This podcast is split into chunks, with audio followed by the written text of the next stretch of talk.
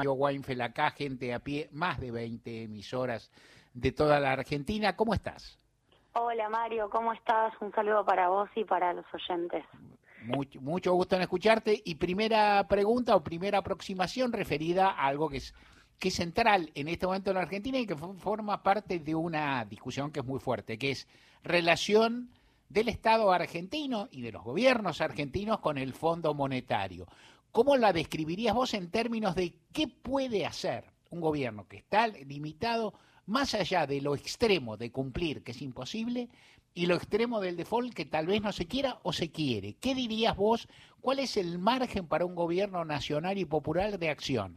Sea me parece, y me permite un agregadito, para este gobierno que está terminando y que por lo tanto tal vez esté limitado en una cantidad de herramientas y aún de perspectivas de poder, sea para un próximo gobierno nacional y popular si surgiera las elecciones. Bueno, el Fondo Monetario Internacional lo primero que hay que hacer es eh, caracterizar brevemente que es un organismo que tiene una, una condicionalidad o una serie de condicionalidades cuando presta, distinto que un fondo eh, financiero extranjero que sencillamente es una inversión. Eh, siempre a la hora de negociar son duros, pero el FMI te establece un programa, por ende te establece metas, recetas, te condiciona los desembolsos, te condiciona la política económica. Eh, a ver, lo ideal es poder salir lo antes que uno pueda. Por eso la anécdota de Cristina Fernández de Kirchner en su última aparición en Santa Cruz, cuando dice el acto más pragmático de Néstor Kirchner fue haberle pagado, eh, precisamente para sacárselo de encima. Había 10 mil millones de dólares en juego para cancelar, hoy hay cuatro veces más eh, y esa diferencia no existe en materia de, acumulación de reservas, no es que tenemos cuatro veces más reservas, sino que al contrario, tenemos menos. Por ende, eh, lo primero a decir es generar entonces una estrategia para que el poder sacárselos de encima no nos lleve 50 años. Eh, y todo lo que el FMI hace es exactamente lo opuesto, es generar una estrategia para que vos nunca le canceles, para que vos siempre termines refinanciando en función de tus necesidades políticas concretas. Eh, el mejor ejemplo es el acuerdo que tenemos ahora. Nosotros refinanciamos el acuerdo de Macri, no reestructuramos y esa fue la discusión de fondo que planteó Cristina cuando dijo, eh, en realidad eh, esto no es una reestructuración, le dijo a Guzmán, no es que nos están ofreciendo una determinada cantidad de eh, cuotas a pagar para poder cancelar, nos están ofreciendo desembolsar para pagar lo de Macri y después volver a tener deuda a nosotros. Bueno, y eso significa, en último lugar, construir poder localmente, en términos nacionales, construirlo más transversalmente, eh, un espacio peronista, peronista, pan peronista, que logre identificar en el Fondo Monetario Internacional la principal traba para el desarrollo nacional. Y eso que parece obvio, claramente no está garantizado. Estamos hablando con Julia Estrada. Julia, entonces te pido una línea más sobre algo que dijiste. En general, desde sectores de derecha se dice lo de Kirchner, inclusive en su momento fue un error porque el gran negocio es hacer rollover, es no pagar. No hay que pagar. Y cuentan algo que así dicho parece una leyenda y lo es. Pero dice, en realidad el que paga es medio gil porque en realidad vos con los organismos siempre podés conseguir una refinanciación y en eso sobrevivís. Incluso bien o mal es lo que prometen, porque nunca van a decir que ahora van a pagar todo. Me dicen, no, nosotros vamos a conseguir renegociar. ¿Cuál es el problema de eventualmente renegociar si es que se puede? Te pido un detalle más. Claro, es que el Fondo Monetario Internacional en su propio esquema de funcionamiento no hay una cuestión de maldad o de bondad, porque muchas veces a nosotros se nos adjudica un estigma, ¿no? De que nosotros eh, valoramos en términos éticos. Sí, también lo hacemos, ¿no? Obviamente, también lo hacemos, pero pero acá es una cuestión de intereses. Digo, nosotros tenemos que defender nuestros intereses y ellos defienden los suyos. Entonces, el Fondo Monetario Internacional te pone una serie de requisitos. La refinanciación extiende la vida de esos requisitos. De hecho, eh, nosotros hasta que termine, ejemplo concreto, hasta que termine las 10 revisiones, vamos por 5 hasta, hasta marzo del 23. Ahora en junio del 23, cuando termina el mes, vamos por la sexta revisión, nos quedan cuatro. hasta ahí tenemos que cumplir metas y después supuestamente tenemos que devolver la plata sin revisiones. Pero tampoco queda tan claro eh, que el FMI vaya a ausentarse o desaparecer cuando vos sos un deudor. eh, no Y menos en el caso argentino, en donde eh, siempre en general necesitamos alguna flexibilización, fundamentalmente por el tema de la acumulación de reservas para poder pagar, porque vamos a tener que acumular reservas y pagar desde el 2024 hasta el 2034, ¿no? Durante 10 años. El acuerdo dice, ahora me tenés que devolver la plata, por ende vamos a tener como argentinos que acumular reservas y pagar, y ya habrás visto vos, Mario, que en estos dos años, más allá de la de la sequía que tiene su particularidad, siempre ha costado la, la cuestión de acumular reservas y siempre hemos tenido que ir al FMI a flexibilizar eso. Bueno, ¿qué pasará hacia adelante? Y lo más probable es que haya eh, condiciones a cambio de eh, que nos permitan pagar de otra manera, porque ellos no reestructuran, refinancian. Cualquier instancia de volverse a, a negociar con ellos es una discusión política con los dueños del fondo, que finalmente son los países y que finalmente es Estados Unidos porque eso también es importante. No estamos discutiendo con BlackRock, que puede ser más o menos ambicioso en su gana de ganar plata, pero es un fondo que quiere ganar plata. Está con los países más importantes del mundo, que finalmente, como dice Chang, el economista que vino hace poco a Argentina, que está pensando siempre en el desarrollo, están pensando ellos en cómo hacer que nosotros no nos desarrollemos. Entonces, claro que hay un interés específico de parte de los países desarrollados. Estamos hablando con, con Julia Estrada y la pregunta es, ¿y qué es lo que está buscando dentro de ese marco y con las posibilidades que tiene, que no son, que no son absolutas, el gobierno argentino, el ministro de Economía, Sergio Massa en particular? ¿Qué es lo que está buscando ahora, pensando seguramente más en el primer plazo corto o mediano de los próximos meses para establecer una relación? ¿Qué es lo que se busca, qué es lo que busca Ahora, la Argentina ha explicado para un público que es politizado, pero que no es especialista en economía.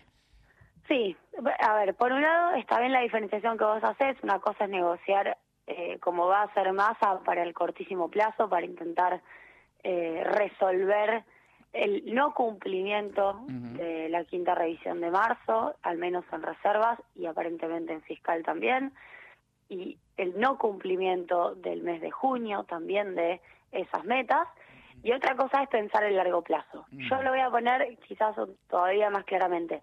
Una cosa es tener una estrategia defensiva frente al fondo, es decir, no quedar en offside y que los tipos te marquen que estás incumpliendo. Y otra cosa es lo que está planteando Cristina para un futuro gobierno, que es tener una estrategia ofensiva, es decir, poner al FMI y al capítulo FMI subordinado a los intereses nacionales, no ir todo el tiempo atajando la pelota. Lo que está haciendo Massa en el escenario que recibe Massa y en la situación económica que tiene Argentina es intentar acomodar las exigencias del fondo a lo posible hoy por Argentina. Argentina no puede en este momento hacer la acumulación de reservas que nos exigen. Estamos en más de una exigencia, ¿no? De más de 7 mil millones de dólares adicionales a diciembre del 21, que es la meta inicial cuando se firma el acuerdo. No estamos pudiendo acumular eso, de hecho, al contrario, hemos desacumulado reservas y el FMI desconoce totalmente el impacto de la sequía en el frente fiscal. Ellos solamente tomaron en cuenta, y lo hicieron de una manera muy, eh, además, subestimada, el impacto de la sequía en dólares y consideraron 6 mil millones de dólares de impacto negativo allá por febrero de este año, cuando por lo menos la Bolsa de Comercio de Rosario, podemos decir a la izquierda del fondo, dijo 20 mil millones de dólares. Y el impacto de la sequía en términos fiscales es que cae la recaudación de derechos de exportación y también en de derechos de importación, cae todo el comercio exterior, está cayendo un 60-70% en el mes de febrero, mes de marzo, que es lo, lo último que conocemos, y esa caída te impacta en la caída de recaudación general el gasto se está reduciendo en términos reales, pero a un ritmo menor al que se reducen los ingresos. Por ende, te termina aumentando el déficit, no porque gastes más, sino porque la caída de ingresos es más veloz. Eso el FMI no lo reconoce. Y eso te, problema. Te, te corto un poquito apenas. Supuestamente el FMI en sus estatutos y en sus reglas tiene el deber, la posibilidad y hasta el deber de considerar esas cuestiones que son ajenas a la voluntad de los gobiernos. Sí, eh, pero no lo está haciendo. En los hechos no lo está haciendo. Eh, de hecho, lo, hemos visto en algún momento a Massa en algunos fragmentos de intervenciones, eh, considerar la sequía, pedirle al FMI que considere la sequía y sin embargo no aparece como dato. Y digo otra cosa más. Sí, claro. Nosotros negociamos el acuerdo con el fondo, nosotros no, el, ministerio al frente de Guzmán em, terminó de negociar en febrero del 22, cuando la guerra ya había estallado. Más allá de que ya estaba gran parte escrito, el argumento es que de este lado, ¿no? Es que dicen que no había mucho margen para modificarlo. Bueno, nunca hay margen, ¿no? Pero digo, había una una negociación que ya se estaba cerrando con la guerra habiendo estallado. Y no se consideró de parte del FMI lo que significó la guerra en términos de impacto de reservas, que también Massa estuvo recorriendo el fondo diciendo 5 mil millones de dólares menos de recaudación, previo a saber que la sequía iba a ser un drama, ¿no? Y eso tampoco fue reconocido. Entonces ahí es donde tenemos, eh, bueno, nuevamente un problema con el fondo que eh, finalmente te termina, como dice el libro de Remes Lenikov, que termina contando cosas que son bastante similares a hoy. Igual que una temporada en el quinto piso, que cuenta cosas parecidas, porque el FMI siempre fue el mismo, eh, en los 80 y en el 2001. Que es que cuando está la decisión política de bancarte, te van llevando hasta el final y te van haciendo la última modificación, el último favorcito para que vos siempre quedes en deuda. Pero siempre hay una decisión política que arregla a último momento. Y cuando te quieren este, soltar la mano, te suelta la mano. Yo lo que veo con Argentina es que no está la decisión porque Argentina tiene una cuota de poder para nada despreciable, fundamentalmente con Cristina y con más al frente. Está la decisión de no, de no soltarle la mano a la Argentina. Eh, para mí eso está claro, también para el FMI es un problema volver a hacerlo por segunda vez. Entonces lo que está haciendo es llevarnos hasta el final eh, en materia de los pedidos que le hace la Argentina. Ahora, eso, llevarnos hasta el final, cualquiera me está escuchando, me dice, bueno, pero al final, Julia, no es tan grave. Sí, claro, es un problema, porque toda, toda la negociación económica para Argentina se concentra en pedirle por favor al fondo no estar en incumplimiento, pero nunca en resolver los problemas que tiene Argentina. Claro. O sea, tenemos horas y horas destinadas a eso. Y por cierto, que el FMI te perdone la meta no te resuelve la falta de dólares. Y el adelanto que se va a negociar, que por cierto no tengo detalles, con lo cual eh, no puedo decir más que lo que sale en los diarios, tampoco resuelve estructuralmente la falta de dólares. Es un adelanto, te sirve de emergencia o de colchón frente a una escalada cambiaria el 14 de agosto, que ojalá eh, no tenga que enfrentar esto el gobierno. Pero no es la falta de dólares, eh, la resolución de la falta de dólares que se necesita, tampoco. Eh, estamos terminando la entrevista con, con Julia Estrada. Te cuento una cosa que le escuché hace tantísimos años cuando era, cuando era, acababa de dejar el gobierno de Raúl Alfonsín, del presidente Alfonsín, Adolfo Canitro, gran economista, gran mm, pensador, que usaba una imagen que me acuerdo, decía, el Fondo Monetario Internacional, vos te estás ahogando, el Fondo Monetario te tira un salvavidas, te saca del agua, te da respiración y cuando vos empezás a estar mejor te tira de nuevo. Claro, exactamente. Exactamente. Así, así lo contaba él de su vivencia en el equipo Surruy, al que se refiere el libro de Juan Carlos Torre que vos mencionaste. Julia Estrada, muchísimas gracias por haber estado acá en Gente de a Pie. Gracias, te mando un abrazo, Mario. Un abrazo para vos.